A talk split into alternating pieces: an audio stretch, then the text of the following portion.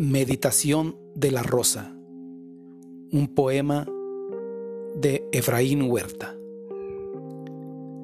Supón, mi amor, que trazamos la hora con una rosa y que el agua es la medida de todas las rosas.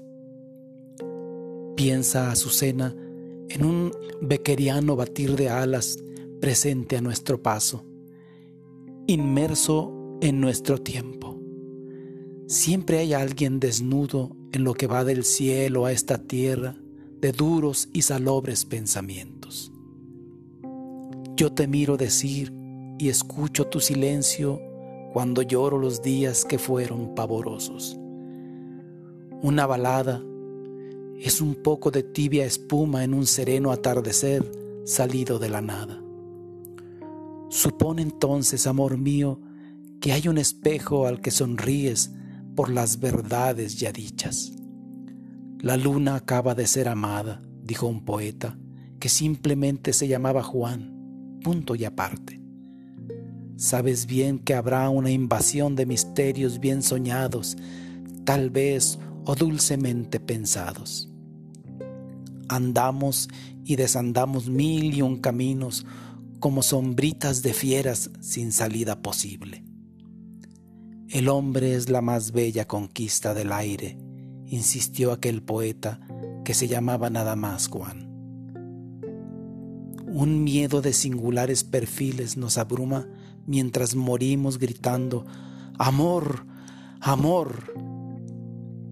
Hemos vivido más o menos como ángeles en pena, navegando en lo que llamamos un desierto ardiente amando hasta nunca, decir basta de amar, y oído y visto guerras de infinito terror.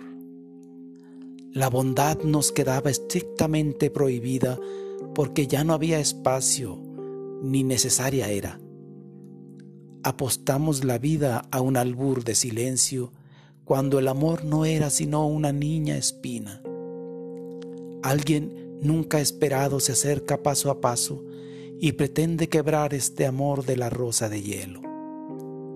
Hoy debemos cerrar las puertas, las ventanas y no dejar entrar la niebla y su veneno. Pues te repito que tendremos los agrios pensamientos que suelen suceder al sudor amoroso. Ahora supón, oh descarnada rosa bien amada, que nos fatiga el encierro y salimos a una calle. ¿Por qué no hay aquí una calle nombrada Góngora con los campos de plumas tan urgentes? Ignoro si ganamos o perdimos la batalla contra los días que fueron y los días que vendrán. No estoy ni estuve para decir cuáles penas nos afligieron, ni para descubrir lo que somos. Solo sé que no sé nada, sino amarte como se ama a la rosa paridamente fresca. Te contaré mis ciclos de histeria y de neurosis como si fueran solo el alma de mi siglo. Todo parece primitivo, todo insomne, todo parece mar, parece dientes, parece lejos. Ámame por desdicha, por descanso, porque sí o porque no, o porque nada o, o por mero desvelo. Después de todo, soy una constante rebelión sofocada, como adivinarás a pura sangre.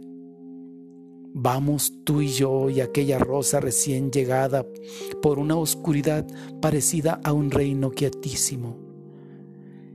Hemos vivido y viviremos en la memoria de aquel hombre que pasa como un árbol que no tiene descanso. No pienses ya nada, ni nada supongas, porque las fronteras son irremediables.